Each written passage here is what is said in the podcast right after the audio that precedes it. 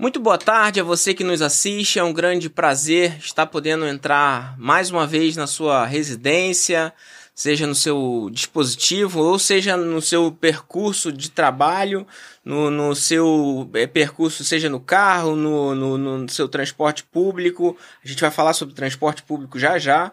É... Lembrando para você que a gente está em todas as plataformas digitais Spotify, Apple, Google Podcasts, enfim, todas as plataformas de áudio digitais e também estamos aqui no YouTube, para você que está assistindo aqui no YouTube. É, o episódio já está no ar. O episódio fica disponível já imediatamente após a transmissão ao vivo e ele fica disponível também a partir de hoje em todas as plataformas digitais. Bom, estou sendo repetitivo como sempre, porque hoje eu tenho o prazer de receber aqui uma pessoa que acreditou no projeto lá, lá no início. Ele foi o quarto convidado, foi a quarta conversa que a gente teve aqui. Foi uma conversa maravilhosa e eu tive é, é, o prazer de poder. É, é, muito, é muito pesado, eu pelo menos chamo, falo dessa forma, a gente falar que uma pessoa se torna amigo, né? Porque é uma coisa que acabou ficando tão corriqueira hoje em dia, mas eu acho que a gente vem cultivando uma, uma, uma, uma, uma harmonia e uma amizade. A gente apresenta, você me apresentou algumas pessoas, enfim, a gente tem, tem trocado experiências e eu espero que a gente possa levar essa essa, essa amizade aí por, por longo, por um longo tempo. Muito obrigado, João, por mais uma vez estar aqui na mesa comigo. Um prazer, Bruno. Te agradeço o convite. Como você falou, obviamente que eu acredito em todos os projetos e eu acho que a gente precisa acreditar sempre nos projetos quando eles estão começando. Né? Eu acho que é importante a gente, como profissional de segmento, você desse segmento de comunicação, também um comerciante, eu acho importante a gente estar tá apoiando e, e, incentivando, né? Então, parabéns, obrigado pelo convite. Eu vou estar sempre à disposição quando você precisar. E, obviamente, que a gente começou a nossa relação com carinho, né? Eu acho que a, a vida é feita de carinho e quando a gente tem uma sinergia bacana com as pessoas, como a gente teve, é melhor ainda a gente construir uma, uma história junto. E eu estou sempre às ordens para poder participar do Didático Cast. Perfeito. Bom, naquela, naquela ocasião, fevereiro, não, não nem, nem tanto tempo atrás assim, você estava às vésperas de lançar o livro e o livro saiu. Saiu. Fala um pouco sobre o livro. Isso saiu, queria primeiro te parabenizar e te presentear com o livro que é, se chama Ordem na Casa. É um livro que eu já venho pensando em escrever há, há muito tempo e eu acho que todo esse movimento que desde a pandemia, né, até o, os dias atuais.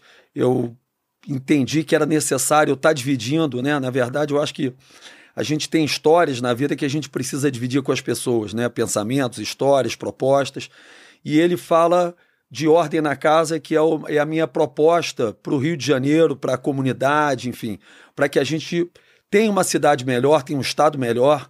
Eu sou um apaixonado pelo Rio de Janeiro e esse Rio, esse livro fala muito sobre isso e também, obviamente, que fala do meu segmento direto, é a força do Rio através dos segmentos de gastronomia, de eventos e de turismo, que é uma das grandes, se não a maior força é, que o Rio de Janeiro tem para poder explorar, crescer e colocar ordem na casa para as pessoas terem uma vida melhor. Bom, você que você que quiser, para você que queira é, conhecer um pouquinho mais da história, a gente bateu bastante na história do João na, no outro episódio.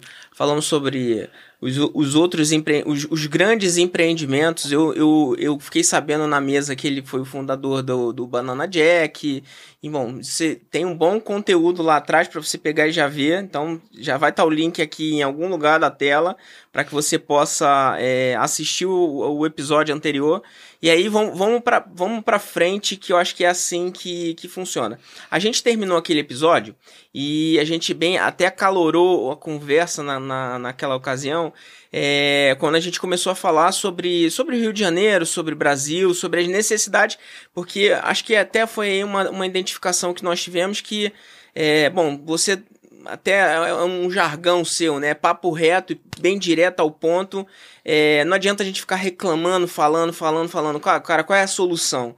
É, bom, dois, dois, três meses passaram, a gente tem uma, uma cidade ou um estado, um, um país, talvez, talvez não, um país é, cada vez mais é, punido com mazelas e mazelas e mazelas, é, uma empregabilidade que cada vez mais vai indo para o buraco. E você tem o instituto que eu vi lá outro dia, cada vez dá mais oportunidade. Como é que tá o instituto? Conta pra gente aí. Perfeito, Bruno. Eu, eu, eu costumo dizer que papo reto não faz curva, né? Eu acho que a gente precisa ser muito objetivo para falar as coisas, ser muito claro, muito transparente, muito direto, né? Eu como empresário há mais de 28 anos, eu sou muito resoluto em, em, em, resolver problemas. E, obviamente, que com relação à minha cidade, ao meu estado, eu também não poderia ser diferente. Então, a gente teve aí o, o efeito catastrófico da, do, da pandemia e também, não só da pandemia, mas de uma gestão também que não foi competente para saber enfrentar a pandemia, o que ocasionou no maior índice de desemprego da história do país e com isso, obviamente, o crescimento da miséria, da violência, porque eu falo que uma coisa está sempre ligada à outra, né? A gente tem um efeito dominó. Quando você mexe com a economia, quando você mexe com empregabilidade, você acaba transferindo o problema para outros setores, como a, a, segurança, enfim, como outros setores vitais para a uhum. nossa sociedade. Então, na verdade, eu desenvolvi durante a pandemia e sigo, é, criei o Instituto João Diniz, que é uma escola de capacitação profissional rápida, onde eu dou cursos de 18 horas dentro dos meus restaurantes e dou cursos para as pessoas aprenderem um ofício. Né? E o ofício que eu escolhi é o que mais absorve mão de obra, que é o setor de gastronomia, de bares e restaurantes. Né?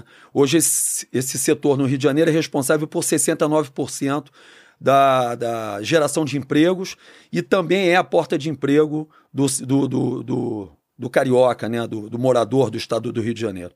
Então eu dou aulas de garçom, garçonete, de barman, de ajudante de cozinha, de ajudante de sushi, de Excel, é um curso também de, que visa a parte administrativa, serviço avançado do vinho e gerência e liderança. São cursos que eu, como falei, são, são cursos rápidos, porque quem está desempregado precisa aprender o básico o mais rápido possível para poder ser absorvido efetivamente. Então eu dou uma aula de empresário o que, que o empresário precisa ensinar para que aquela pessoa que não tem nenhum conhecimento técnico daquele, daquele movimento, ela aprenda para poder, pelo menos, ser absorvida pelo mercado e, obviamente, depois ela desenvolver uma técnica mais apurada. Né? No curso rápido, você não, eu não vou criar nenhum sommelier no serviço avançado do vinho, nem nenhum garçom, nenhum maître. Mas a gente vai dar todas as ferramentas para ele entender como ele faz um contrato, como ele faz um currículo, como ele se comporta numa entrevista de, de emprego, para ele ser bem sucedido e conseguir ser absorvido, como ele entende o que, que é uma empresa, o que, que é representar uma empresa.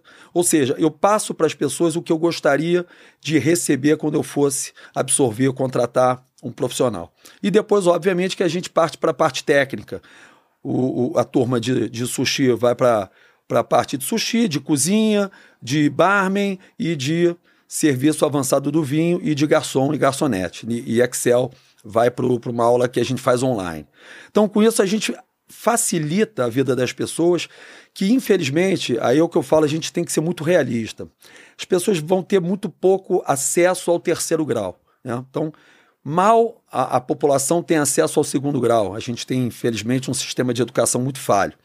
Então a gente precisa capacitar essas, essas pessoas para elas poderem ter um emprego.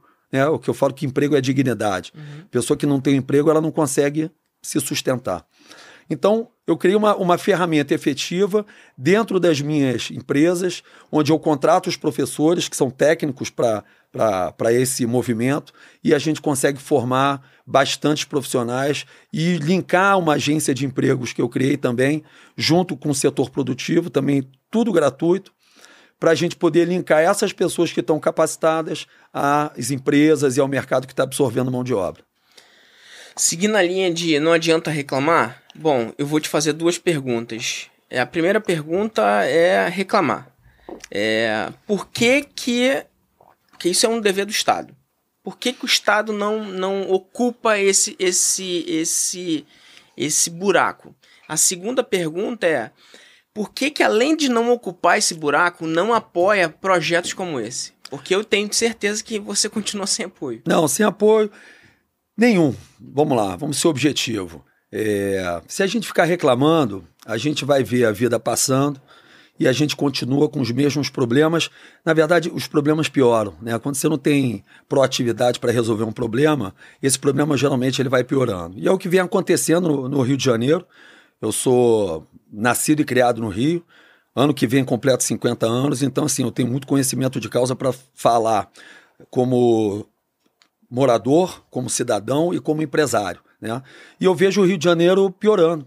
O Rio de Janeiro continua com os mesmos problemas e cada vez mais piorando. Você vê o crescimento das comunidades, é uma piora na habitação, é, o crescimento da violência é uma piora na questão de gestão pública com relação à segurança pública, os mesmos movimentos que a gente já sabe que não dão certo, não entendendo que se a gente também não der oportunidade para o jovem, provavelmente ele vai escolher um caminho errado, né?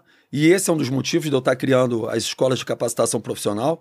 E a gente tem, enfim, uma, uma, uma, o transporte público, enfim. Então a gente vê o Rio de Janeiro piorar nos últimos 30, 40 anos. Né? A gente hoje tem uma qualidade de vida muito pior do que eu tinha em 1980, em 1990. Então, se a gente não tiver alguma atitude efetiva para ajudar a melhorar, a gente vai continuar vendo esse filme de terror cada vez mais aumentar. E eu tenho uma meta que é ajudar a Joana e o Diego.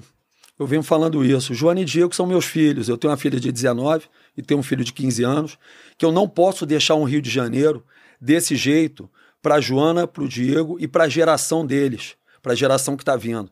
Porque eu vivi num Rio de Janeiro que não era tão ruim e ele está se tornando cada vez pior. Então, se a gente não tiver medidas efetivas para mudar o Rio de Janeiro para as Joanas e os Diegos, a gente, infelizmente, vai chegar num estágio que talvez muitas pessoas tenham que sair do Rio de Janeiro para poder buscar um outro lugar para poder ter qualidade de vida e poder ter uma vida digna. Então, eu venho trabalhando como empresário, venho colocando soluções que são possíveis dentro do meu dia a dia, dentro da, do meu conhecimento técnico e eu falo que a sociedade deve participar cada vez mais ativamente das mudanças, né? A gente, para consertar a nossa rua, a gente tem que cuidar da nossa rua, não tem que esperar vir a gestão pública, que é obrigação, uhum. a gente paga por isso, mas a gente também tem que entregar. Então, eu acho que a gente precisa sair da zona de conforto, que eu costumo dizer que é a zona mais desconfortável do mundo, que você fica esperando, nada faz e vê as coisas piorando. Então, a gente precisa sair da, da zona de conforto como sociedade e ajudar a gestão pública, porque essa cidade é nossa, não, não é do gestor público. Essa cidade é do morador, o morador é o dono da cidade. Então, se ele não deixa a casa dele arrumada, quem entra na casa para cuidar da casa também não vai deixar. Então, é um exemplo. Quando o cidadão toma a frente, como eu estou tomando, dentro do, da empregabilidade, da capacitação profissional, ele dá um, dá um recado para o cara que está sentado ali, que é pago, o seguinte: eu estou fazendo, e você que eu estou pagando tua conta? Você vai fazer o quê? Então, esses movimentos que a gente precisa ter, cada um no seu setor. O pessoal do setor de serviço de, do serviço de saúde pode ter atitudes que vão beneficiar as classes mais, que eu chamo dos invisíveis, que precisam de ajuda. E, enfim, todos os segmentos, pessoal de segurança pode ajudar. Então, eu acho que quando a gente tem a soma da sociedade com as pessoas que são pagas para trabalhar para a sociedade, as coisas tendem a melhorar. Mas voltando nesse tópico de educação, por, aonde, aonde que está a, fa, a falha do Estado nesse sentido? difícil. Né? É, não é difícil, não é? Mas... Até, se, se, não, se, se não fosse triste, seria engraçado. Né? A gente tem um ensino, é, eu digo público e particular, tá? Vou falar da, da do estilo uhum. de ensino.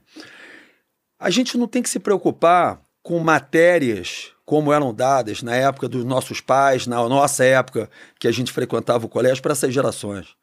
Isso não tem o um menor ganho, o um menor ganho objetivo. A gente precisa falar hoje em dia muito mais de cidadania, de capacitação profissional, precisa falar de política, de entendimento político, uhum. de engajamento com a sociedade, de inclusão social, de respeito a, a todos os as religiões, aos gêneros, às classes. É isso que precisa ser falado. Obviamente que tem matérias que não, não pode, a gente nunca vai Sim. poder abrir mão. Mas se você vê de que forma efetiva você usa o que você aprendeu no colégio, o que eu aprendi de colégio no dia a dia, é, é uma, é uma grande perda de tempo. Então isso tem que ser revisto. Os negócios precisam ser atualizados e a educação do país precisa ser atualizada de acordo com as necessidades do Brasil e do mundo. A gente, na nossa época, não tinha internet. Você não tinha uma série de movimentos que, se você continuar ensinando as pessoas as mesmas matérias, da mesma forma, já, sabe que o resultado não vem e não tem efetividade. O menino que ele precisa estudar e já tendo um conhecimento técnico, são as escolas técnicas que ele já sai do colégio, do, do, do, segundo e do terceiro grau, com algum conhecimento para, de repente, ele já conseguir produzir, trabalhar, ingressar ao mercado de trabalho com conhecimento técnico. Não é fazer uma faculdade que, quiçá, ele poderá fazer uma faculdade. A grande maioria não faz. E outra coisa, não adianta você ter faculdade, terceiro grau completo e não ter mercado para absorver.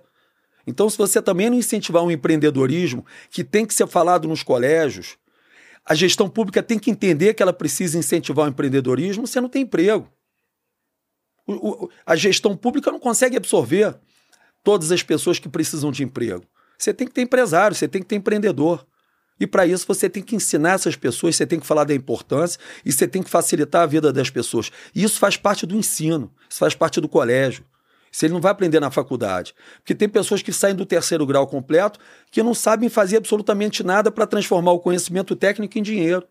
Você tem que aprender a monetizar. Mas você tem que ensinar o jovem lá a monetizar. Não o cara quando está saindo da faculdade. Porque ele vai sair com um diploma debaixo do braço e não vai ter emprego. Primeiro, que ele não aprendeu a monetizar. E segundo, porque não tem empresa que vai absorver a mão de obra dele. Então, ele se formando em medicina, ele abre a clínica dele, ele não vai trabalhar para alguém engenheiro, você pode incentivar o pensamento do empreendedor. E por isso que eu vim aqui na hora que você me chamou, porque eu acho que o trabalho que a gente tem, o entendimento que a gente tem como empreendedor, como gerador de emprego, como pagador de impostos, é estimular a maioria das pessoas a terem esse tipo de iniciativa. E não quererem prestar um serviço público para terem um emprego fixo uma, e uma aposentadoria garantida. A gente não tem, a gente não gera emprego dessa forma. Então a gente precisa ter estímulo à geração de emprego. O Brasil é um país que tem muita riqueza, tem uma mistura muito rica de, de, de, de, de, de, de raças, o que dá uma criatividade muito grande, o que dá uma, uma, uma, uma, uma força muito grande em todos os sentidos, uhum. de criação, de esportes, de cultura. E a gente precisa trabalhar isso para que a gente tenha, para que a sociedade tire proveito disso de uma forma efetiva. E não ficar ensinando aquelas crianças do colégio, enfim, do segundo grau, do terceiro grau, eu chamo de científico, né? Sim. Hoje é, enfim já mudou. Uhum. Mas a gente precisa ensinar as pessoas a empreenderem, fazer com que as pessoas saiam do colégio já com uma profissão com conhecimento técnico para que elas possam trabalhar, fazer dinheiro e serem felizes.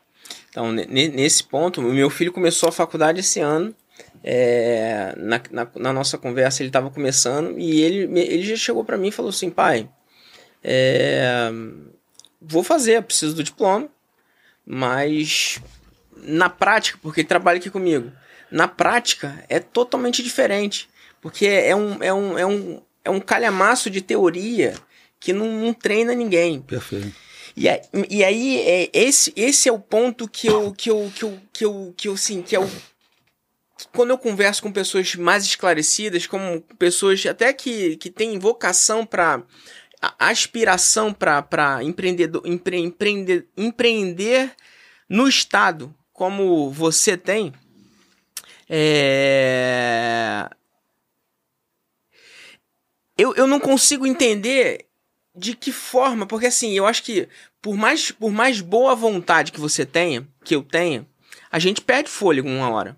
E o que, de que forma você, é, de que forma que você vê que talvez alguém em Brasília ou alguém dentro de uma, de uma Câmara Legislativa, ou enfim, que, que o poder público poderia assessorar projetos como o seu projeto Instituto São João Diniz, como o meu projeto de, de educação e como diversos outros grandes projetos que existem por aí, pra, de forma prática, assim, para a gente, de, assim, direto ao ponto, é, de que forma que a gente poderia ter ajuda é, e subsídio é, para que a gente pudesse, já que o Estado não, não compõe essa, essa esfera, e a gente está ocupando essa esfera, mas de uma forma muito limitada por, por falta de recursos, de que forma que a gente que, que pode, esses projetos poderiam ser absorvidos e escalados? De que forma? A gente só consegue cobrar gestão de quem tem conhecimento de causa. Se quem está sentado na cadeira não tem conhecimento de causa de que, do que é gerar emprego, do que é abrir uma empresa, das dificuldades efetivas que o empresário tem e que o trabalhador tem, essa pessoa não pode estar sentada ali naquela cadeira para falar sobre esse assunto.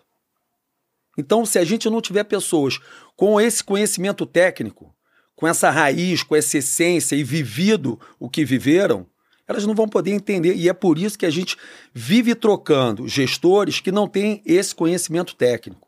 Então elas nunca vão ter pertinência para entender exatamente que forma que precisa ser feito para ter um resultado efetivo. Eu costumo dizer que para você alcançar algo que você nunca conseguiu, você tem que fazer alguma coisa, um movimento que você nunca fez. E a gente segue fazendo os mesmos movimentos com relação à gestão pública ligadas ao empreendedorismo a empregabilidade, a capacitação profissional, ou seja, resultado zero. Então, se a gente não entender, se a sociedade não entender que as pessoas que estão à frente, que são escolhidas para serem a, a, a liderança, tiverem conhecimento técnico, boa vontade e competência, a gente continua vivendo os mesmos problemas da mesma forma. E é isso que vem acontecendo há anos no Brasil. A política precisa renovar a forma, não é a nova política, isso é um papo furado. É quem está sentado ali tem que saber o que está fazendo. A nova política não adianta você trocar A por B. Se o B não souber o que, ele está fazendo, se ele não tiver conhecimento técnico de causa, ele é novo, mas ele não presta. Então não adianta, não é nova política. É política com pessoas certas. Entendeu a diferença? Sim. Esse papo de nova política, o Brasil é o país do futuro, não é o país do futuro. O Brasil está piorando. O Rio de Janeiro está piorando porque quem troca é novo, mas continua não entregando. Então a gente precisa escolher as pessoas que entendam da pauta de saúde, da pauta de empregabilidade, da pauta de empreendedorismo, para a gente poder fazer ter mudanças efetivas. Senão você troca e continua sem entrega. Isso que acontece, infelizmente, no país e no Rio de Janeiro. A sociedade está preparada para receber esse treinamento? Sim, por claro. Quê? Eu acho que a sociedade precisa. A sociedade clama por isso. A sociedade não aguenta mais. Mas a sociedade também não sabe. Então a gente tem que ter uma pessoa, um gestor, por exemplo, eu tenho um restaurante. Uhum. Eu não vou contratar quem eu gosto, não vou contratar o meu amigo. Eu vou contratar a pessoa com capacidade de atendimento de salão que seja preparada para isso. O gerente tem que ser preparado para isso. O administrativo tem que ser preparado para isso. Eu não posso botar um garçom no administrativo. Eu não posso botar um, um, um, uma pessoa de escritório para fazer a recepção do restaurante, para ser a hostess do restaurante. Porque ela pode ter uma ótima capacidade, mas ela está no lugar errado. Então, se você não tiver um gestor, um maestro, para falar, o Bruno é bom ali, então o Bruno senta naquela cadeira, o João é bom nessa cadeira, porque ninguém é bom em tudo. Uhum. Mas você tem que ter uma pessoa para saber aonde aquela pessoa é bom e de que forma você pode tirar o melhor dela. Porque aí você tem uma gestão e você tem entrega. E você tem que cobrar dessas pessoas. Porque é o que eu falo, o empresário, se ele não entregar, ele fecha, ele quebra. Então a gestão pública também tem que entender que ela não quebra, mas ela quebra a cidade, ela quebra o país. É muito pior, porque ela bate na vida das pessoas. E a vida das pessoas está cada vez pior. A gente tem qualidade de vida, infelizmente, no, no, no, no nosso no nosso país de uma forma geral, no Rio de Janeiro, a gente é, a gente é de uma classe minimamente favorecida. A gente não pode achar que a nossa vida é normal, que a nossa vida é igual à vida da maioria das pessoas. Então a gente tem que ter responsabilidade sobre a vida das pessoas, porque a gente teve condição de ter, é, de, de, de não só nascer do jeito que a gente teve essa oportunidade, mas também de perpetuar, porque tem gente que nasceu numa classe boa, numa classe com uma condição financeira boa e também perpetuou, andou para trás. Então você tem que pegar e ter a responsabilidade. Líder tem que ter responsabilidade sobre as, as pessoas que precisam ser lideradas. E é isso que eu falo. Se o líder se for omisso, todos pagam a conta. E a gente precisa pegar as lideranças e fazer com que as lideranças, dentro da sociedade, dentro da gestão pública, dê as mãos para um Rio melhor, cara. Ou a gente perde junto, ou a gente ganha junto. É isso que vai fazer o Rio de Janeiro mudar e principalmente a vida das pessoas ser melhor. Porque é, é, é muito difícil, cara. Eu estou no meu carro, mas eu estou vendo o cara socado dentro de um ônibus, cara, dentro de um trem. Tá errado, bicho. Tá errado. Eu não posso estar dentro do meu carro e o cara socado dentro de um trem, ou dentro de um ônibus, ou então duas horas para pegar um transporte público, ou então dois dias para conseguir ser atendido porque o filho está doente na fila do hospital, bicho. Óbvio que a gente não vai ser a Europa. A gente não vai ter o melhor transporte público do mundo, nem a melhor saúde pública. Mas dá para ser razoável. Dá Dignidade, pra, pelo dá menos, pra, né? Pô, senão a vida do cara é um inferno, bicho.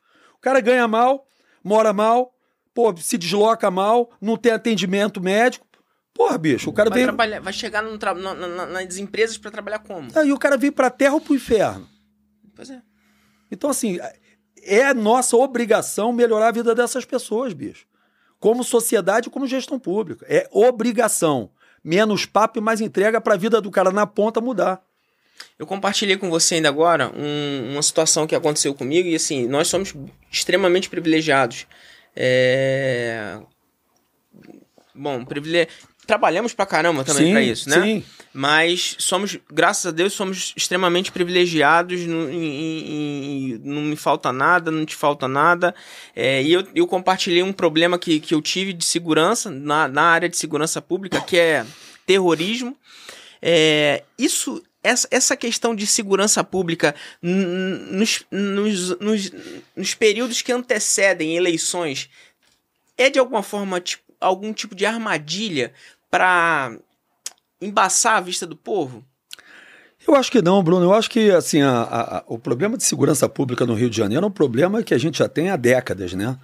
E, e- e se ele for continuar, se ele for tratado da forma que ele continua sendo tratado, não desmerecendo as pessoas que estão à frente, mas se ela não for entendida na raiz para a gente resolver o problema, a gente daqui a 10, 20 anos vai estar falando desse mesmo assunto, talvez não a gente, nossos filhos. Então, eu costumo dizer que o Rio de Janeiro tem três mercados. Isso é muito importante as pessoas entenderem. A gente tem um mercado formal, tem um mercado informal e a gente tem um mercado da violência. Um desses três mercados vai absorver mão de obra. As pessoas que trabalham no mercado formal são absorvidas com carteira assinada. As pessoas que trabalham no mercado informal estão dando o jeito delas, vendem o, o- a bala no sinal, é o camelô que dá o jeito dele de botar a barrequinha dele e vender. Enfim, são as pessoas que fazem aquele, aquele corre para poder fazer um dinheiro. E tem um outro que vai para o mercado da violência. Um deles vai pagar a conta das pessoas, bicho. E se a gente não fortalecer esses dois mercados, o formal e o informal, a mão de obra vai toda para o mercado da violência. Ou seja, a gente vai ter um exército de pessoas sendo contratadas pelo mercado da violência e que vai pagar eles. E a gente já sabe qual é o resultado disso. Isso é um enfraquecimento do empreendedorismo e do mercado informal. É a falta de gestão para ajudar as empresas e o mercado informal a formalizar ou pelo menos dar dignidade de trabalho para essas pessoas não terem a desesperança e de correrem para o tráfico ou para a milícia. Ponto final. Agora, ah, mas ele é um coitado que está correndo para o tráfico ou para a milícia? Não, é uma opção. É a pior opção possível. Mas é a opção que de repente o cara entendeu que para ele é a melhor. E aí quem vai pagar a conta? A sociedade. Por que, que você acha que eu abro o meu restaurante para dar aula de capacitação profissional? É porque aquele menino que eu estou ensinando lá dentro, se eu não ensinar ele uma profissão e der a chance dele ser absorvido pelo mercado, amanhã ele pode dar um tiro na cara do meu filho. Então o que eu falo, se você não for uma pessoa com empatia, você tem que ser no mínimo inteligente. Porque essa roda, não, essa roda ela não está fechando a conta. E a violência anda do lado. Não adianta comprar carro blindado. Uma hora você vai sair de dentro do carro.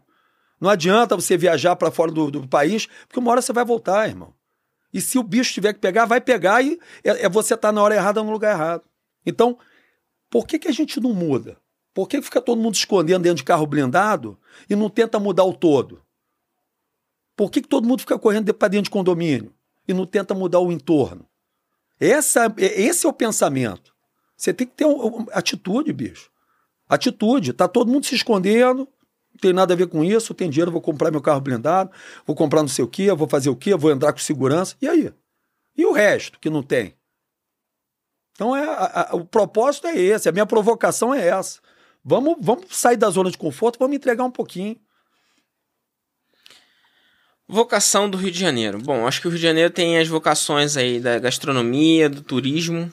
É, a gente falou muito sobre isso no, na, na última conversa e eu tenho sentido na pele isso. É, você deu um exemplo na, na, na no episódio anterior é, com relação a, a, Bom, você tem muito mais. Pro, muito mais, não. Você, você tem propriedade para falar sobre o assunto e eu não tenho. É, você deu, deu exemplo no que tange a questão de, das areias da, da, da, das, das praias e tudo mais. Eu, eu agora começo a sentir uma, uma situação que eu, bom, eu, eu estou localizado, o meu estúdio está localizado num, num, num, condomínio nobre, num condomínio sofisticado, e eu não tenho segurança no condomínio ou no entorno, e eu não tenho opções de gastronomia para que eu possa receber, por exemplo, num domingo à tarde, um grupo de empresas que querem vir gravar e eles possam ficar, ficar aqui, permanecer aqui para otimizar o tempo, eles precisam se deslocar ou para o shopping e tudo mais. Esse é um ponto da pergunta e eu vou deixar que você, você tem propriedade sobre, sobre essa fala. Outras questões sobre a questão de, do, de, desse, desse de, do relaxamento total que a gente tem com, com, com relação a, a meu, meu ponto de vista, né? É. Eu acho que tá caindo a ficha das, das pessoas que o, a situação que a gente está chegando pela quantidade de lojas nos shopping centers que estão fechando é, avassaladoramente. Principalmente nos grandes, barra shopping e, e tudo mais. É, eu, eu não me lembro, há cinco anos atrás, três anos atrás, o barra shopping tem uma vaga é, disponível. E agora tem várias lojas lá que eles prometem que vai ter uma outra loja, mas que nunca chega. A crise está estabelecida. Essa vocação qual o problema? O que está afetando diretamente a vocação do turismo e da gastronomia no Rio de Janeiro? Falta de gestão. E é, você tocou no ponto. Se não existe uma gestão que incentive o empresário, o empreendedor, ou a pessoa que quer arriscar para criar um negócio, gerar empregabilidade, criar um projeto, pagar impostos, se não tiver um, uma lei efetiva, uma não, várias leis efetivas que estimulem essa pessoa a fazer esse movimento, ela simplesmente não vai fazer esse movimento. Então vamos começar pelo, pela gastronomia, que é, eu acho que é, você é soberano nesse, nesse assunto. Soluções para a gastronomia no Rio de Janeiro. A gente precisa criar leis efetivas que ajudem o empreendedor prosperar. O que, que aconteceu com a gastronomia? E eu falo isso porque eu tenho quase 30 anos à frente de gastronomia. Antigamente, a margem que um restaurante deixava era em torno de 25% a 30%. Por N questões. N questões. Os custos de insumo, por taxas de cartão de crédito, que quando você recebia o dinheiro você não pagava taxa de cartão de crédito. Então, vou, vou falar várias. Uhum. Por tributos que cada vez aumentam mais. Pelo aumento do, do, do, dos insumos. Ou seja, quanto mais aumenta o insumo, chega uma hora que o, o, o empresário não consegue repassar esse preço para o cardápio. Então ele tem que absorver, ou seja, ele diminui a margem. A margem de um, de um hoje de um, de, um, de um restaurante, de um bar, é de 8 a 12%, sendo que era de 30%. Então, a expectativa, vamos falar de números reais. Uhum. O restaurante faturava 100 mil, sobrava 30. Hoje ele fatura 100 mil, sobra 8. É, é simples assim. E quando sobra oito, fala assim: ah, mas oito mil é bom, eu sei, mas aí vai ter o encargo trabalhista, vai ter o processo trabalhista, vai ter uma série de demandas, vai ter a exaustão que quebrou, vai ter uma rescisão que você tem que fazer, vai ter uma série de outros fatores externos que os 8 mil passam a não dar para pagar a conta. E aí sobra dois. Aí o empreendedor ele fala assim: pô, eu vou investir aqui um milhão para faturar 100 mil, estou dando exemplos, tá? Sim. E vai deixar oito, mas desses oito, vai ter mês que não deixa oito, porque tem mês também que é zero a zero, porque você pegou dois finais de semana com chuva. Então você tem que falar no ano, né? Quanto é que aquela, aquele restaurante vai deixar no ano? Então, se você fatura em média 8 mil por mês, você fatura ali 88, 92 mil, né? 88, uhum. 8, uhum. 96, Sim. né? Então, o que, que você vai ter que entender? Que talvez você não seja oito por mês. Talvez você vinha oito, oito, oito, mas no inverno fez frio, você caiu para cinco. Então, não é mais daquele valor que você achou que ia ser. Vai faturar 70 mil ano. Quais as despesas que você tem que não, tem, não são relacionadas diretamente ao custo do, do, do, do restaurante? Fatores externos. Pô, tem que renovar o uniforme do garçom, você tem, um, você tem que trocar a decoração do restaurante porque você tem que estar tá se atualizando. Ou seja, chega uma hora que o empresário fala assim: pô, eu não quero, não vale a pena para mim. É Pagar. É por isso que tem tanta loja vazia. É por isso que tem tanta gente desistindo de empreender. Porque a gestão pública, ela em vez de incentivar, porque empresa é emprego. Isso é uma coisa óbvia. Quanto mais empresas você tem, mais empregos você tem. Se você não incentivar o empreendedor, você não tem é, é, é, capacidade de absorver mão de obra. Então, assim, o empreendedor ele está de saco cheio de ser espancado, de ser maltratado, de não ser ouvido, de não ter leis que beneficiem o comerciante. Empreendedor, comerciante, enfim, empresário, o nome que quiser dar. Mas é comerciante, porque independente do segmento, se é de hum. gastronomia ou se é de outro segmento, é o pequeno e médio comerciante. Se ele não tiver um incentivo, ele não vai fazer, ele vai fazer um informal. Ele vai vender o brownie dentro de casa, ele vai entregar, vai abrir a, a mala do carro e vai vender a quentinha na, em volta da Lagoa Rodrigo de Freitas ou aqui no, na Praça do Pomar. É o que acontece, porque ele não paga imposto. Ele ganha dinheiro e não paga imposto. Então, assim, se não tiver política pública, de gestão pública, leis que ajudem essa pessoa, crédito, menos carga tributária, menos burocracia, uma série de coisas que são imbuídas ao empresário, que ele chega uma hora que ele desiste. Não é mais bom ser empresário, é melhor hoje ser, ser, você trabalhar do que ser empresário. Porque o cara que trabalha, ele com certeza tem o salário dele garantido, tem as férias dele garantidas, tem o fundo de garantia dele ali certinho, tem a rescisão dele bonitinha. O empresário não. O cara tá cansado, bicho. Cara tá cansado de apanhar. Então, assim, mudou, mudou. O, o, o, hoje quem ganha mais dinheiro, muitas vezes, é o funcionário, não é o empresário. O empresário está ali no banco, no cheque especial, rodando, rodando, rodando, e mantendo o negócio dele ali no.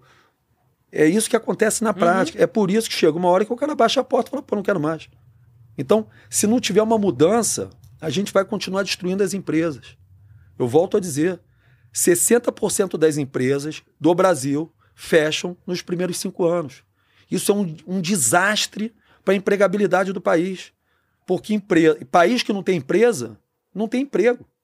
Então, enquanto não entenderem que precisam incentivar, mas é incentivar, não é falar, ah, vou fazer uma lei que X. Não, isso não muda nada. Isso não muda nada. O cara vai tirar uma grana do bolso, vai entrar no banco, vai pegar um dinheiro, vai apostar. Se o gestor público não falar, cara, eu preciso cuidar desse cara, eu preciso incentivar esse cara, preciso ajudar esse cara, ele, ele vai desistir.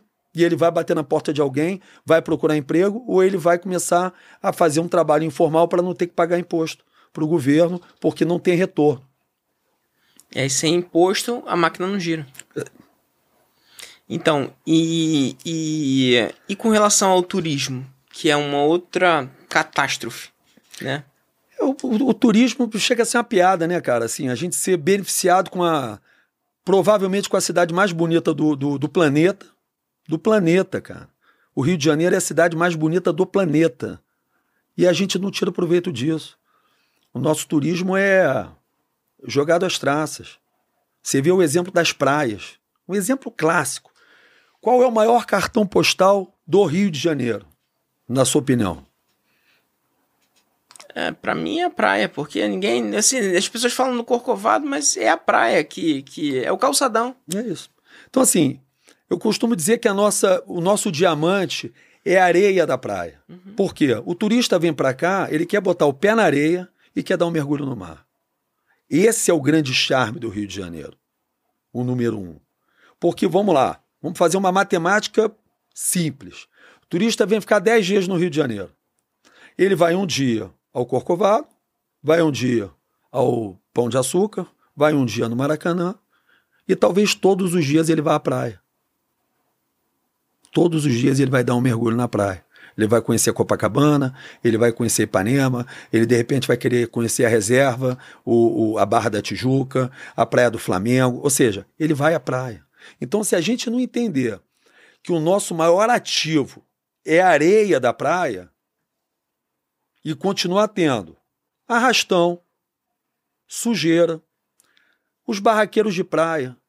É, é, é inacreditável como a qualidade de serviço, o visual das barracas, a gente não tem a qualidade como os barraqueiros não são capacitados, como o poder público não entende que uma péssima experiência gerada para o turista na barraca da praia, na areia da praia, o turista, quando for pensar em voltar para o Rio de Janeiro, ele não volta, ele vai para o Nordeste.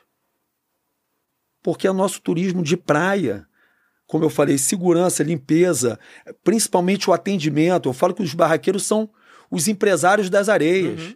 E eles não conseguem ter um local para guardar as cadeiras que eles têm que montar e desmontar todo dia, os isopores, os produtos dele. Ou seja, parece um Saara um Saara na areia da praia, onde a gente está recebendo turistas do mundo todo.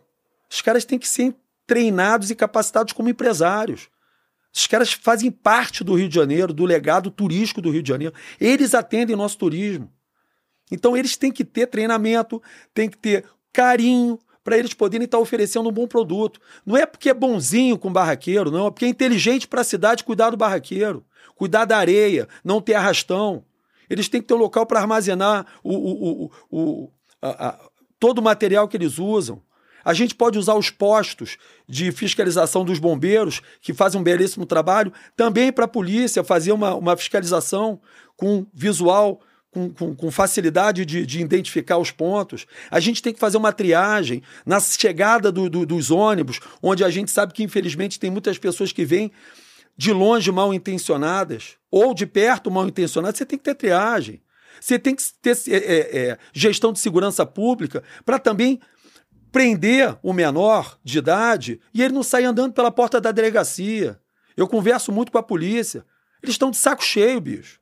O cara prende o menor, o cara tem 20 passagens, e ele fala: João, a gente prende, e o cara sai andando. Antes de eu terminar o boletim de ocorrência, o cara sai andando. Você acha que o cara vai querer correr atrás? É ser humano, bicho. O cara vai falar, pô, meu eu vou ficar correndo atrás desse menino aí? Daqui a pouco eu tomo um tiro desse moleque aí, vou prender ele, vai sair andando pela porta da, da, da delegacia. Todo mundo sabe disso, Bruno. E ninguém faz nada, bicho. Ninguém faz nada. Então tem que ter uma lei que crie um movimento para você poder inibir, diminuir essa facilidade. Vamos discutir a lei.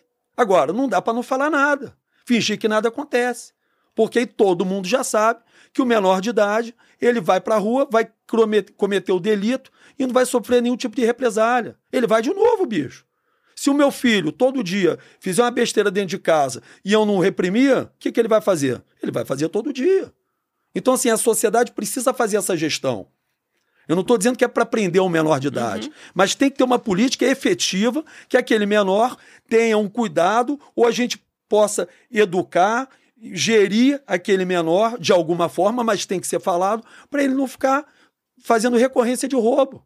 Porque o cara que está sendo assaltado, ele não quer saber se o cara que assaltou ele tem 30 anos, ou tem 18, ou tem 15. O cara não quer ser assaltado. O moleque de 15 pode te dar um tiro na cara igual o cara de 60. O, estrago é o mesmo. Então tem que ter política efetiva. Alguém, alguém tem que pegar essa pauta e falar disso. Porque ninguém finge que não existe. Aí a polícia está de saco cheio, você prende o cara, o cara sai andando, volta para a praia, solta o turista, o turista vem e fala assim: não vou no Rio de Janeiro, porque o Rio de Janeiro é violento. Estrago está feito. Acabou a imagem da cidade. Por que, que o turista do Rio, por que, que o turismo no Rio de Janeiro é, é, é patético? Porque não tem segurança, bicho. Quem é que vai querer sair de longe com a família para vir para um lugar que não tem segurança? Ninguém, só um louco. Só um louco. Então, esse é um dos motivos. Então, você tem que pegar todos esses pontos e falar, pô, vamos trabalhar. Vamos criar um calendário de eventos no Rio de Janeiro.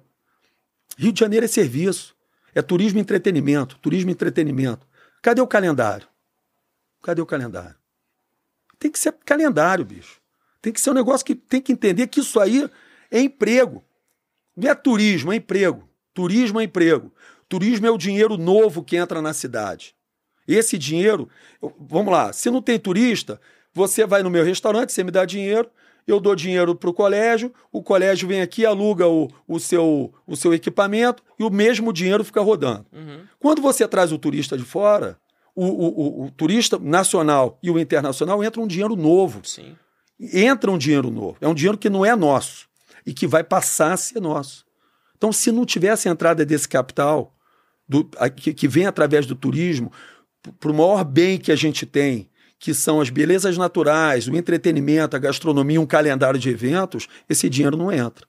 Agora, você tem que dar segurança para o cara que vem, você tem que dar conforto para o cara que vem, você tem que dar limpeza. Você não pode andar na rua na Visconde Pirajá, em lugar nenhum do mundo, e ter a quantidade de moradores de rua que tem no Rio de Janeiro, cara. É, é, parece um Walking Dead. Não estou falando nem do centro, cara. Estou falando de Ipanema. Sim. Ipanema, Visconde Pirajá, quarteirão da Garcia Dávila e do Henrique Dumont, IPTU caríssimo, onde você tem os, o turismo punjante no Rio de Janeiro, e, e eu vejo diariamente cenas que são desumanas, cara. São pessoas que estão ali, bicho. Essas pessoas vão para onde? Quem vai cuidar delas? Quem vai alimentar elas?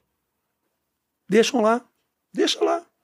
Não dá para deixar lá, irmão. Você tem que. Quem é que vai tomar atitude? Cadê? Cadê? Igual restaurante, tá com vazamento. Liga pro cara, resolve o vazamento. Senão amanhã ele tá ali. E é o que acontece com a nossa cidade. Os nossos problemas estão ali, todo mundo sabe que estão ali, e ninguém faz, desculpa, porra nenhuma para resolver. É isso aí. Precisamos, a gente precisa mudar. Então, a sociedade ela precisa tomar uma postura é, ativa. Ela precisa, e aí vou, vou usar os termos que você usou na última conversa. A gente precisa reconhecer que nós somos dono né? Isso aqui é uma propriedade nossa. Perfeito. A cidade, o estado, o país, isso aqui é propriedade nossa. Parar com a picuinha, se é fulano, se é ciclano que vai ganhar, meu irmão, quem ganhar, parabéns. Faça, faça o melhor aí e toque o, o, o, a cadeira que, que, que vai exercer da melhor forma. Como a gente trazer essa consciência para as pessoas que estão é, é, tão desorientadas. As pessoas querem fazer. Mas como trazer essa consciência para as pessoas de propriedade de, de, de, de, dono? Falando. Falando. Dando papo reto. Qual é a câmera que está gravando aí? Você é dono do Rio de Janeiro. Você é dono do estado, da cidade e do Brasil. Dono. Você é o dono. Não é o presidente, não é o deputado, não é o vereador, não é o prefeito e nem o governador. Você é o dono do Rio de Janeiro.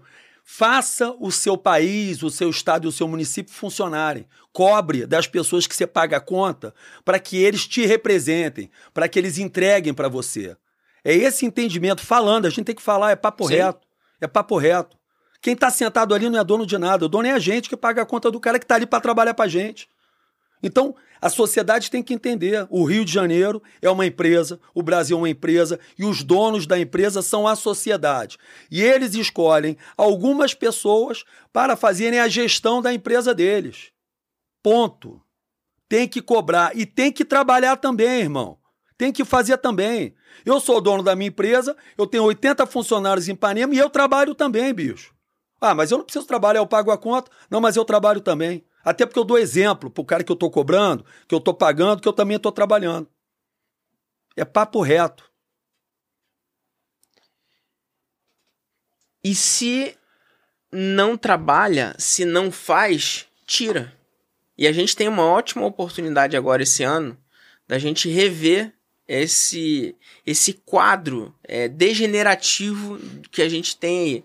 A gente viveu um ano um ano de 2018 é, e 2020 que existiu lá, é, vamos, vamos, vamos ver um processo de renovação, vamos ver um processo de inovação.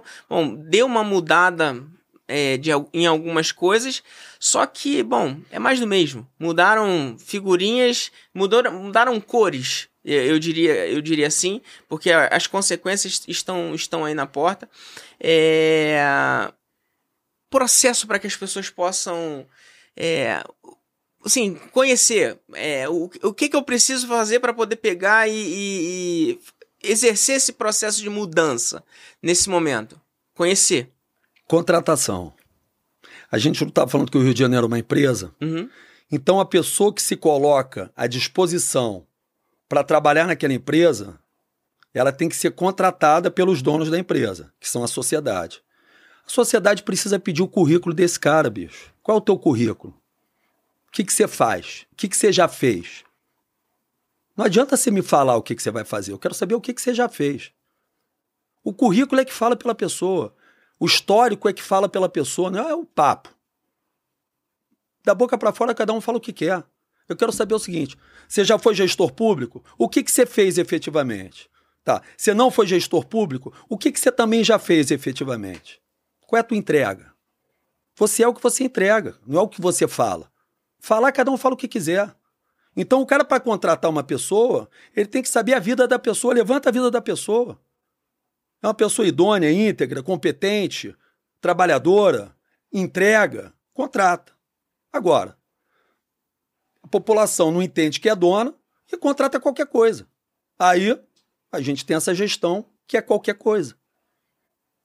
Se eu no meu restaurante contratar o primeiro que passar ali, eu não soubesse se o cara é garçom, quanto tempo de experiência ele tem, se ele sabe entender o produto que eu estou vendendo, ou se ele é sushi se ele sabe cortar o peixe direitinho, o produto que vai para a mesa vai ser um, um, um lixo.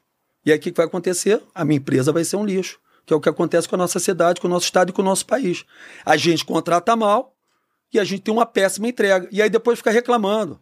E é aquela coisa que eu falo do vitimismo. Foi você que contratou, bicho. O cara não tomou aquela cadeira de assalto ali, irmão. Você que contratou aquele cara. Então não enche o saco. Contratou mal, porra, paga o preço, irmão. A, tudo que acontece dentro da minha empresa, a culpa é minha. Tudo que acontece dentro do, do, do Rio e do Brasil, a culpa é nossa, irmão. Sim. Contrata mal, vai, vai, é, vai quebrar é a cara. É o que vem acontecendo. Ou seja, contrata melhor, entende que é dono e contrata melhor. Assume responsabilidade. Ah, eu vou votar, não lembro nem quem votou. Pô, você não lembra, não é quem votou, em quem você contratou.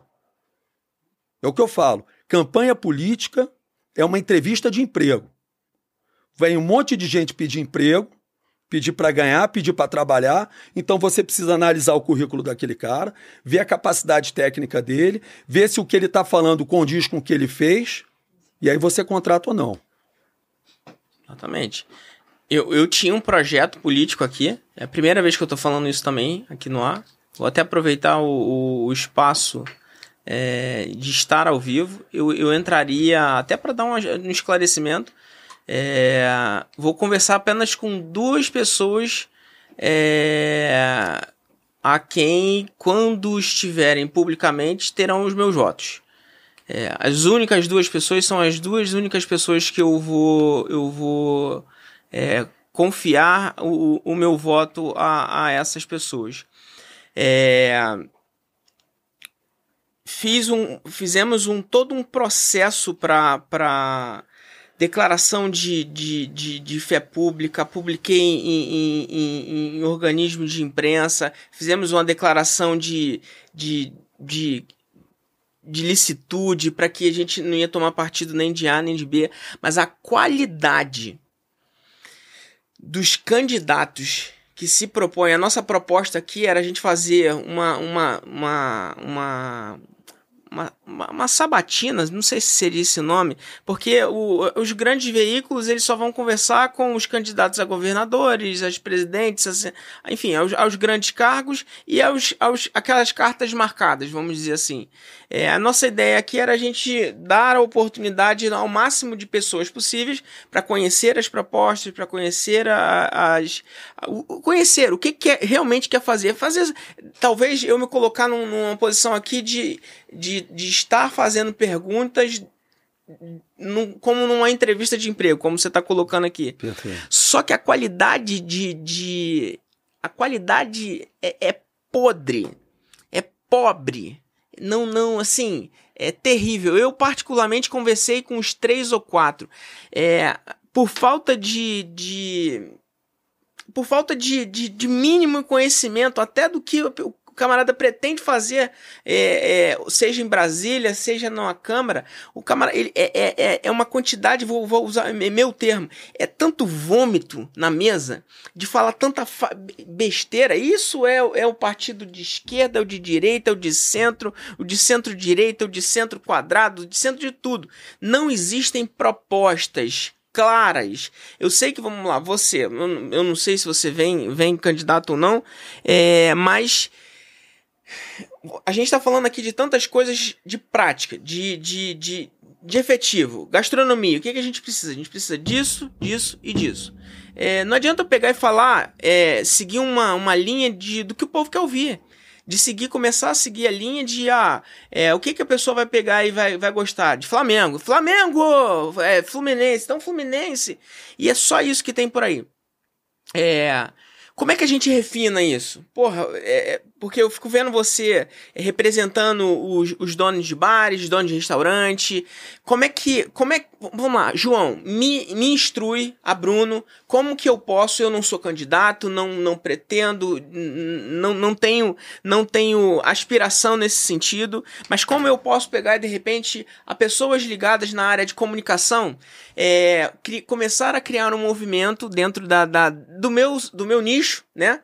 Para que eu possa me reunir com essas pessoas e talvez é, começar a cobrar junto com essas pessoas, começar a, a me envolver junto com essas pessoas, para começar a cobrar da, da, daqueles que estão nos representando e começar a cobrar é, daqueles que pretendem nos representar não só as pessoas que têm propostas na área de comunicação vão ser egoístas e mesquinhos para ser a sua minha área. A quem vai cuidar do, do, do, do da pessoa que mora na rua, aqui na, na perto da, do meu escritório, a, a, ao transporte público que passa perto do meu escritório, assim, aos assuntos que são comuns a todos.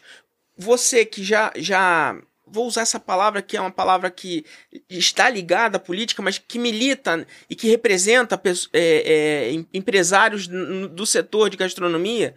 Como que eu poderia fazer isso no meu setor? Não que, não que eu quisesse ser um João, mas que eu possa cumprir o meu papel como cidadão. Eu acho que a gente precisa buscar pessoas que têm propósito. Propósito e plataforma. Propósito é verdade. Aí, irmão, o cara ou tem verdade ou não tem. Aí a pessoa tem que ter um feeling para saber se aquilo que a pessoa está falando é um discurso feito ou é verdade. Se é papo reto ou é papinho de, de, de conversa fiada. Segundo, plataforma. Você vai fazer o quê? Vai apoiar o quê? Qual é a tua bandeira? Você entende do que você está falando? Você sabe o que, que você está falando ou você só está fazendo barulho? Quais são as plataformas? Eu fico vendo uma série de, de, de, de políticos e de candidatos falando um monte de coisa, pré-candidatos, falando um monte de coisa. Aquela pessoa entende o que ela está falando? Quais, qual conhecimento de causa que ela tem? Outra coisa, você não se abraça a uma pauta, cara. Você não abraça uma pauta. Uma pauta não existe, cara. Você tem que abraçar uma série de pautas que têm ligação uma com a outra. Quando eu falo que eu defendo o empresário, eu defendo o empresário, eu defendo o trabalhador, eu capacito profissionalmente, ou seja, é uma cadeia, é o turismo. Então você tem uma cadeia, você tem, você tem que ter, obviamente, é, é, sinergia entre as pautas e conhecimento de causa. Porque eu vejo o cara falando, ah, eu vou fazer X, tá aqui é mais. Você só vai fazer isso? Você só vai falar sobre isso? E os outros assuntos pertinentes à sociedade?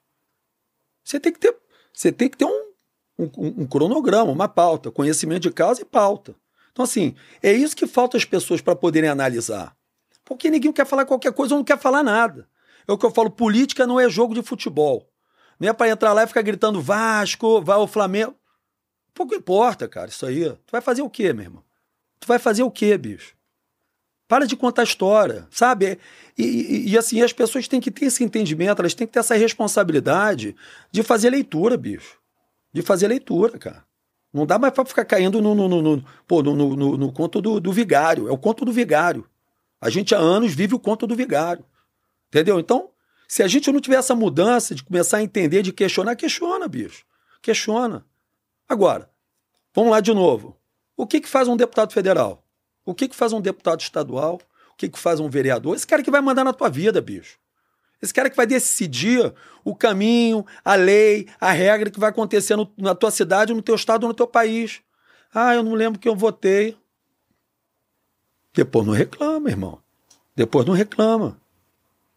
Porque se você não tiver por atitude de, de, de gerenciar quem vai te gerenciar, você não pode cobrar nada, irmão. Então, a gente precisa começar isso. Aí vamos lá na educação, lá na escola. Lá na escola. Lá no colégio, o moleque tem que desde novo, vereador, deputado, governador, o que, que pode, o que, que não pode, quais são as leis, como é que é. Ninguém entende nada, meu irmão. Só que isso muitas vezes é interessante. Porque quanto menos entendem, menos cobram. Foi essa, foi essa questão até que na, antes eu fiz a pergunta. A gente acaba caindo, uma pergunta, uma colocação, a gente acaba caindo numa armadilha, né? Porque, bom, eu, eu deixo a segurança explodir, porque aí é, as pessoas ficam preocupadas com, muito com a segurança e deixam acontecer. Eu deixo a educação do jeito que tá e eu dou um, um pedacinho de carne aqui, porque aí as pessoas ficam felizes aqui. Sim, é sempre um desvio de olhar é sempre uma. É, eu vou botar um rosa, um cintilante, um neon aqui, porque aí eu vou desviar, desviar o olhar das pessoas para aquilo que não, não é. Concordo plenamente, as pessoas. É, o, a base, o meu filho, é, de, de, também, também o meu, o meu propósito de vida hoje é qual, o, qual é o, o, o não é patrimônio, o que, que eu vou deixar de legado. de, de, legado, de, de terreno para o meu filho, para os meus filhos é, fazerem a vida dele depois. Porque patrimônio quem tem que fazer é eles. Perfeito. É, mas o que, que eu vou deixar de, de, de terreno para que eles possam construir o patrimônio deles. É, e eu acho que é isso que falta, acho que no, num todo. É... Falar um pouco de segurança. Falar, de repente, eu não sei como é que tá o seu tempo. Acho que a gente já tá passando do, do, do horário. Segurança pública. O que, que a gente poderia melhorar de segurança pública? Gestão. Mas o, nas características do João Diniz, papo reto e direto. Primeira coisa, lei. Primeira coisa é lei. Não adianta a gente ficar enxugando gelo. A gente vive enxugando gelo. Então, se não mudarem leis, como um, um dos exemplos de leis que eu coloquei, que você precisa resolver esse problema de uma série de, de, de indivíduos serem presos e saírem da cadeia ou da, da delegacia andando, isso desestimula o policial. Isso desestimula a sociedade. Porque você pode ser assaltado em Ipanema pelo cara que te assaltou ontem. E que você viu ele sendo preso. Pô, ninguém viu que tá errado, bicho. Ninguém viu que tá errado. O cara te assaltou hoje. Foi, você viu ele sendo preso, você foi lá na delegacia, prestou queixa e ele saiu andando. Porque não tem uma lei que resolva essa situação. Qual é a lei? Vamos sentar e vamos conversar, mas tem que conversar. Tem que conversar. Não dá para fingir que não tem. É o que. Vamos parar de fingir que não tem. O, o, meu problema no meu, no meu restaurante, quando o atendimento tá ruim, eu sento e resolvo, meu irmão. Não dá para eu fingir que eu não tô vendo. Tá, tá, tá ruim, resolve, bicho. Vai lá e resolve. Qual é a lei? Junta equipe de segurança pública que entenda, legislativo, para poder mudar a lei, bicho. Para poder ter efetividade de mudança de lei. Porque senão quem paga a conta é a sociedade, meu irmão. O cara que pode ser assaltado pode tomar um tiro na cara, ele que vai pagar a conta por falta de competência de quem devia criar uma lei para segurar aquele cara ou para cuidar daquele cara. Mesma coisa, é, é, morador de rua. O cara não tá ali porque ele quer, não, bicho. Ele tá ali porque não tem outro lugar para ir, meu irmão. Aí você vai fazer o quê? Não finge que ele não tá ali. Você tem quem vai pegar, como vai cuidar e aonde vai ficar. Simples assim. Quem recolhe, quem cuida e onde fica? Cadê a resposta? Porque o morador não quer ver aquilo ali. Aquele cara não tem que estar tá ali, ele não está feliz ali, ele está fudido ali, bicho. Aquele ali é o último da fila. Ele tem que ser cuidado, esse cara, esse cara tem que ser amparado. A gente não pode passar lá e fingir que não está vendo ele. Tem que ser objetivo para resolver. O problema está ali, porra. Todo mundo sabe. E aí vai ficar o quê? Finge que não vê? Igual a violência, a mesma coisa. São os mesmos problemas, cara. O arrastão é a mesma coisa. Então, assim, segurança pública, primeiro você tem que mudar a lei. Você tem que ir lá em cima mudar. Porque entende o que, que não está dando certo por conta da lei, muda a lei e resolve. E depois policiamento ostensivo, principalmente na cidade, meu irmão. É, é, é, o problema está sempre na ponta, cara. O problema está sempre na ponta. Então, assim, se você não tiver se, o, se, se, se a sociedade e o turista não se sentirem seguros, policiados, a gente vai ter assalto, a gente vai ter criminalidade, a gente vai ter homicídio, a gente vai ter latrocínio. Eu já tomei duas vezes a arma na minha cara, bicho. Não é agradável. E eu tive que conduzir a situação, senão o cara dava um tiro na minha cara e eu não chegava na minha casa. Isso é um dos capítulos do meu livro, chama Arma na Cara. Eu tive que conduzir a situação, porque era um menino com 38 dentro da minha cara e outro com uma pistola. E eu tive que acalmar o cara, porque ele ainda achou que eu era policial, e ele falou que ia me matar porque eu era policial. E eu tive que conduzir a situação, desenrolar com ele, acalmar ele, para ele poder me roubar com calma. Então eu tenho que fazer um, um, um, uma gestão de, de, psicologia com um bandido que está me assaltando para ele não me matar. Eu estou falando de Zona Sul. Não estou falando de, dos lugares que, infelizmente, tem, uma, tem um índice de criminalidade maior. Tá errado, bicho. Tá errado. A gente já sabe que vai rolar. O cara vai descer de moto com dois capacetes e vai rolar. Então, se não tiver polícia ali, se não tiver é, policiamento ostensivo, os caras vão fazer a festa, meu irmão. Vão esculachar a população. Então tem que ter lei para segurar o cara. Aí você tem a lei do, do indulto lá, do, do pessoa no, no, dia das mães. Não vai voltar, irmão. Não vai voltar. Que papo furado é esse, meu irmão?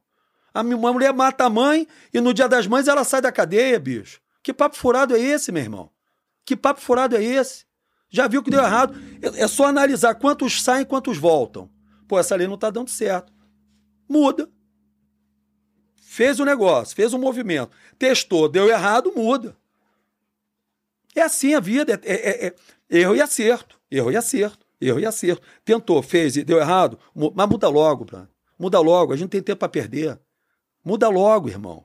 Não dá para fazer, pô, ligar pô, pô, pra, pra tia, pra vovó, pra mamãe, pro, pro, pro coelho. E... Vambora, bicho. Ó, o índice aqui, ó. Quantos saem, quantos voltam? Quantos anos seguidos acontece isso? Pô, vai lá e resolve, meu irmão. Vai lá e resolve. Senta com direitos humanos que tem que ter, tem que cuidar das pessoas, mas tem que ter efetividade, irmão. Quem paga essa conta não pode ser a sociedade. A sociedade não pode pagar essa conta. A gente, os seus filhos, os nossos pais não podem pagar essa conta. A gente está trabalhando, irmão. O cara tem a opção de querer virar vagabundo. Então, meu irmão, vai ter uma conta a pagar, irmão. Você tem uma conta a pagar. Sim. Assume o teu risco, bicho. E a gente tem que defender os cidadãos de bem, brother. Senão, vira isso. Você começa a, a virar refém do cara que está errado. Então, é, é, é, lei. Você me perguntou, para mudar. Primeira coisa, a gente tem que mudança de lei, efetiva. Analisa o que deu certo e o que deu errado. E experimenta. Deu errado, ajusta. É ajuste, meu irmão, é, é ajuste. Nada é eterno. Porque, de repente, daqui a 10 anos, a gente vai ter outro problema que vai precisar ser mudada a lei, ou adequada a lei. Ó, bicho, vambora. Hoje eu tenho um restaurante totalmente diferente do que eu tenho há 10 anos atrás. A marca é a mesma. Mas a minha forma de gestão, o meu produto, o, o uniforme do meu garçom, a minha decoração é outra. Eu mudei, bicho. Por que, que a gestão não muda? Por que, que as leis não mudam? Ela tem que se adequar, irmão. Se não se adequar, ela vai ficar para trás. E quando fica para trás uma lei, quem paga a conta é o dono da empresa, irmão.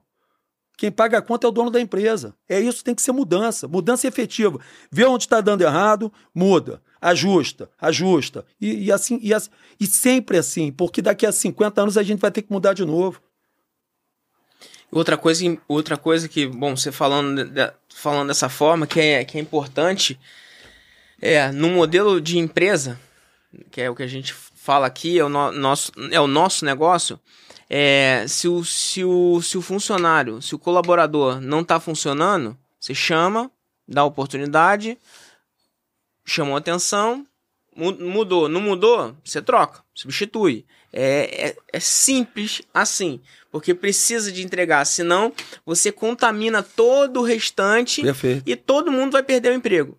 Uma outra coisa que eu julgo ser muito importante, julgo não, é fato que é muito importante, é se a gente não mudar as caras e as características daqueles que estão nos representando para pessoas que estejam, estejam e tenham disposição de se indispor e de se contrapor com aquelas outras pessoas, porque a gente vive numa democracia. Sim. Né? Então, vamos lá, pensando num, num, num, num cenário esse ano que a gente tem deputado estadual, federal, vou falar dessas duas caras. É, senador. É, mas, mas é, esses aí são, é, são, é, são uns, né?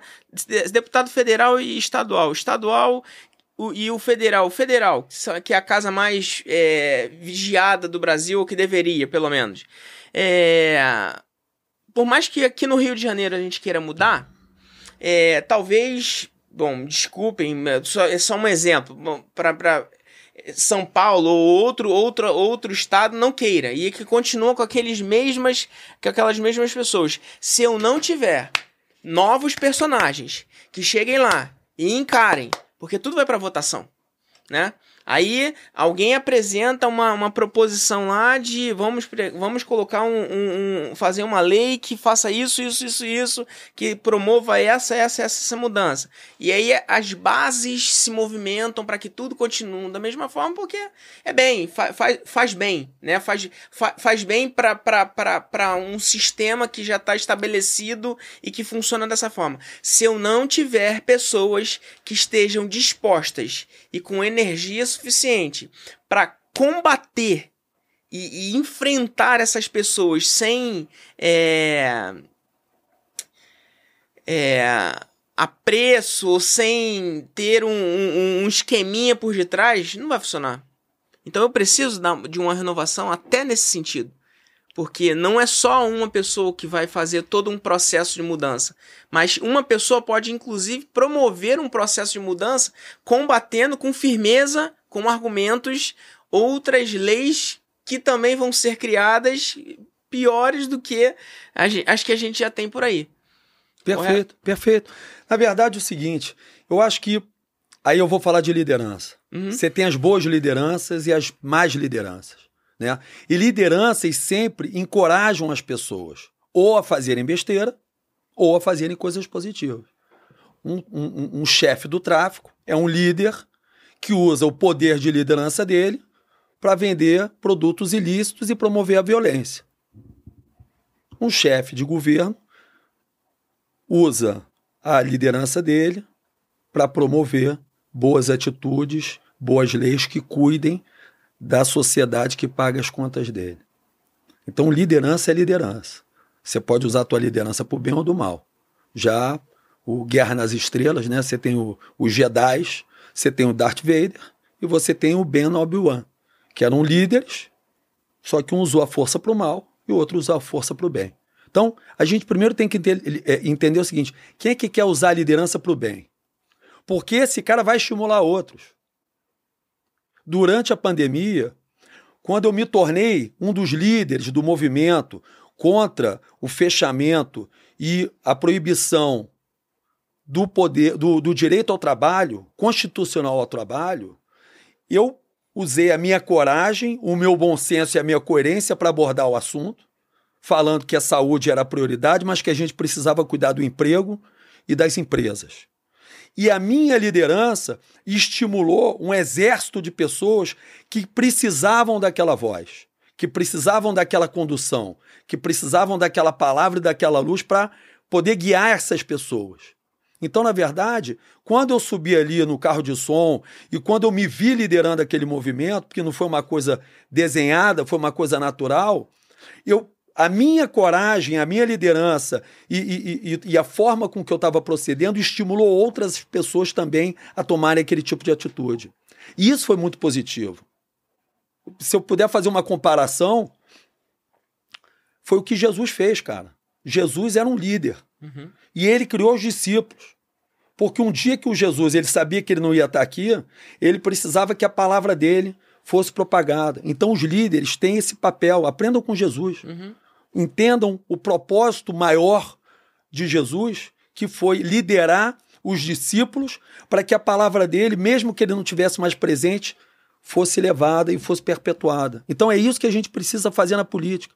É ter pessoas com boa intenção, com, com, com transparência, com competência e com idoneidade, para levarem outras pessoas a falar assim: pô, eu também posso, pô, eu também quero, pô, eu também acho que dá para mim.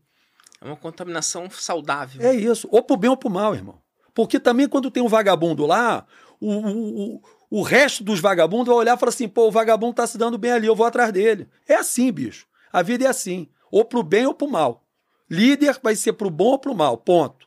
Então, se os do bem não ocuparem as cadeiras, o dos maus, os mal intencionados vão ocupar. Alguém vai sentar nas cadeiras para receber o salário para trabalhar para os outros. Ou para fazer merda, ou para ajudar as pessoas.